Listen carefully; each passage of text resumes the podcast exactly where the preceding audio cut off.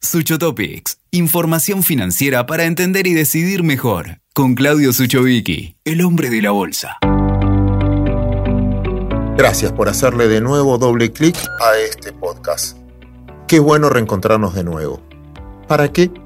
En principio para contarles algo que ustedes ya saben, que ninguno de nosotros, pero ninguno de nosotros, va a poder modificar el pasado. Pero sí podemos cambiar nuestras actitudes presentes para direccionar nuestro futuro a un lugar mejor, o al menos intentarlo. Más o menos, yo les llevo unos 25, 23, 20 años a mis hijos. ¿Y saben una cosa? Hace 25 años yo no tenía celular y hoy no me imagino para nada vivir un día sin él. Hace 20 años no tenía Google. Me es imposible encontrar información si no lo tuviese. Hace 10 años no tenía WhatsApp. Hoy no me imagino otra manera para comunicarme ni con mi familia en grupo o con mis amigos o de deporte o de lo que fuera, todos a la vez, si no tuviese esta herramienta.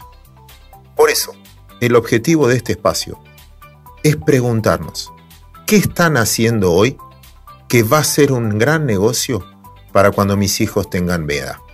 Yo soy marplatense y como tal aprendí que para surfear una ola nunca la tenés que agarrar antes de tiempo. Perdés el impulso. Tampoco tarde, porque crees que estás en la cresta de la ola pero te caes enseguida. Tenés más caída que lo que disfrutas. Siempre en el momento justo, en el timing justo, cuando recién arranca esa ola. Por eso, para entender este proceso, los voy a provocar un poco. Simplemente para provocarlos. En mayo del 2002, Mientras nosotros debatíamos si Crespo y Batistuta podían jugar juntos en el Mundial, debutaba en bolsa Netflix. Si hubiese invertido mil dólares en Netflix ese día, hoy tendría 450 mil dólares. Se ve que yo no lo hice, ¿no? Por eso estoy grabando estos podcasts en vez de estar disfrutando en otro lado. Pero bueno, ya está, ya hice la catarsis. En julio del 2004, mientras festejábamos la final de dos argentinos en Roland Garros, Cory y Gaudio, Nacía en la bolsa Google. Si hubiese invertido mil dólares en Google, hoy tendría más de 51 mil. Si quieren más cerca, en el 2007 nevó en Capital Federal. Ese día debutaba en bolsa Mercado Libre. Si invertía mil dólares, hoy tendría más de 50 mil. En el 2010, en el Mundial de Sudáfrica, nacía Tesla. Hoy representarían 155 mil dólares. Muchachos, amigos, oyente, Hace 12 años no existía WhatsApp, nació en el 2009. No existía el iPad, no existía Bitcoin ni blockchain. Spotify nació en Suecia y 10 años después tiene 155 millones de usuarios en todo el mundo que pagan 3 dólares cada uno. Factura más que nuestra IPF, para que vean que la riqueza ya no son los recursos naturales sino este intangible. Y no existía hace tiempo atrás, ni tampoco la economía colaborativa. Airbnb, Uber, fueron todas aplicaciones que nacieron en esta última época y cambiaron nuestras señales. Por eso, para cuando mis hijos tengan miedo, quiero ver en la ola cuál empezó a arrancar. Empiezo por una. Biohacking. Se refiere a personas que a menudo piratean su cuerpo, lo hackean. ¿Para qué? Para lograr una salud óptima. ¿Qué hacen? se inyectan unos chips y esa es la clave, la fabricación de esos chips. Es como una app de un teléfono. Vieron que el teléfono ya no lo usamos para hablar por teléfono.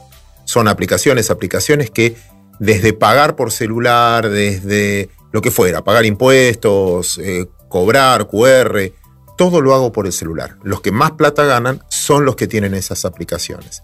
Bueno, acá va a pasar lo mismo. ¿Para qué? Por ejemplo, me dicen, Claudio, tenés mucho azúcar en sangre.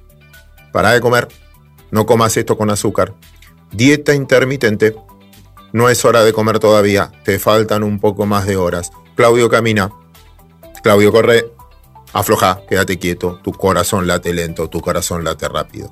Hackean el cuerpo y con esos chips nos van leyendo y son predictivos. No es que le va a sacar trabajo a los médicos porque hay que interpretarlo, pero sí me van a alertar si estoy cometiendo un error. Hoy como dato, por ejemplo, en una empresa, ya no tanto para la salud, sino para el trabajo, hay 3.000 suecos que se instalaron estos microchips en el cuerpo, o sea, se hackearon su cuerpo. Para el trabajo, fotocopia, servicio de café o lo que fuera, solo señalando con el dedo. Así como está el teléfono inteligente, el dedo inteligente. Esto, para la compañía, abarata costos y mejora obviamente la eficiencia a la hora de comprar los suministros necesarios para el día a día. Ténganlo presente. Hay muchas cosas que empezaron a funcionar más allá de la política que quizás es estar en el lugar correcto en el momento adecuado.